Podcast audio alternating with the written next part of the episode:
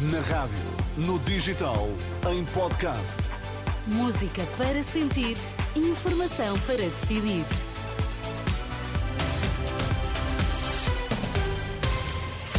São as notícias das 5 com a Ana Rita Borda de Água para já os destaques. Olá, Ana Rita, bom dia. Bom dia. Mais de metade dos portugueses têm excesso de peso.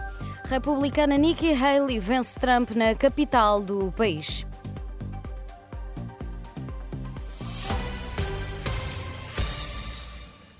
Mais de metade dos portugueses têm excesso de peso. A obesidade é considerada uma doença no nosso país há 20 anos, mas há apenas três medicamentos disponíveis. São todos caros e nenhum é comparticipado, o que deixa de fora os mais pobres que não têm possibilidade de se tratar.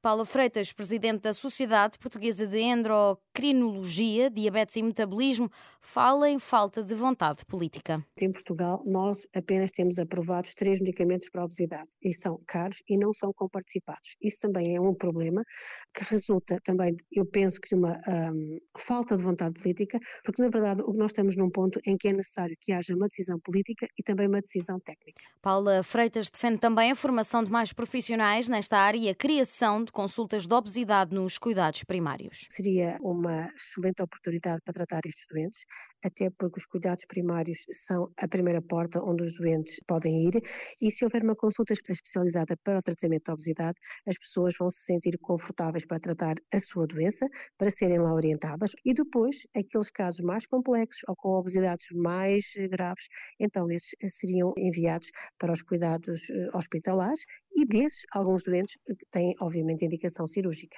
Paula Freitas, diretora do Serviço de Endocrinologia do Centro Hospitalar Universitário de São João, em entrevista à jornalista Anabela Góis.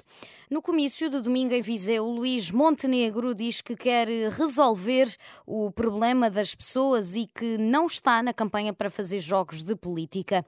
O líder da Aliança Democrática não fala sobre os outros, Manuela Pires nem comenta a entrada de António Costa na campanha. De manhã, que não tinha ouvido o discurso, ao início da noite, no comício em Viseu, avisa que está nesta campanha para falar dos problemas das pessoas e nada mais interessa. Nós não viemos para os jogos da política. Nós viemos para garantir um Estado social que serve os cidadãos. Nós viemos para dizer a quem trabalha que vale a pena trabalhar. Nós viemos para dar felicidade a cada ser humano e a cada português. Entretenham-se outros com aquilo que é acessório. Como, por exemplo, Nuno Melo, líder do CDS, parceiro da coligação. O jogo acabou porque o doutor António Costa pegou na bola, levou a equipa toda do lado, saiu do campo e pela porta pequena. Mas a equipa tem outros jogadores. António Leitão Amaro é o cabeça de lista em Viseu, que escolhe como alvo de todas as críticas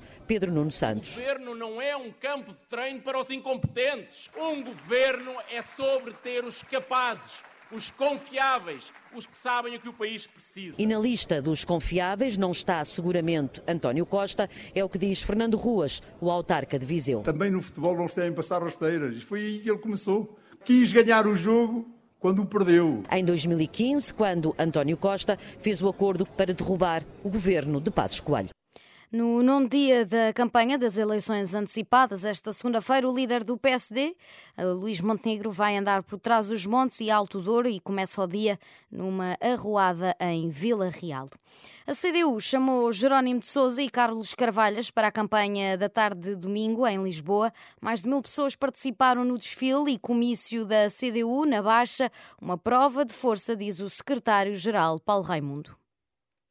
Uma coisa deste tipo faz quem está quase a morrer. Não, só faz coisas deste tipo quem está com vida e com, e com as ganas todas, né? Está aqui, está aqui. E onde o antigo secretário-geral Jerónimo de Sousa garantiu que a CDU está para durar, apesar dos inúmeros anúncios de morte. A ex-governadora da Carolina do Sul, Nikki Haley, obteve a primeira vitória nas eleições primárias contra o, ex-presidente norte-americano Donald Trump na capital dos Estados Unidos, Washington, D.C. De acordo com as primeiras projeções das estações de televisão CNN e NBC News, a ex-representante dos Estados Unidos na ONU obteve 66% dos votos contra 33% de Trump.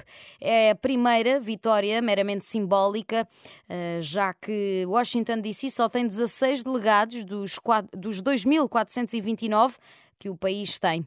No Partido Democrata, Biden praticamente não tem adversário para esta super terça-feira. Já o Partido Republicano, Trump, chega à super terça-feira com uma vantagem de 122 delegados contra 24 delegados de Haley. No desporto, uma mão cheia de golos, o Benfica perdeu no Dragão por 5-0, uma goleada frente ao Futebol Clube do Porto, numa noite em que levou o presidente dos encarnados a pedir desculpa aos adeptos. Pedir desculpas a todos os benfiquistas por esta noite que foge aos pergaminhos do clube, que foge aos objetivos do clube.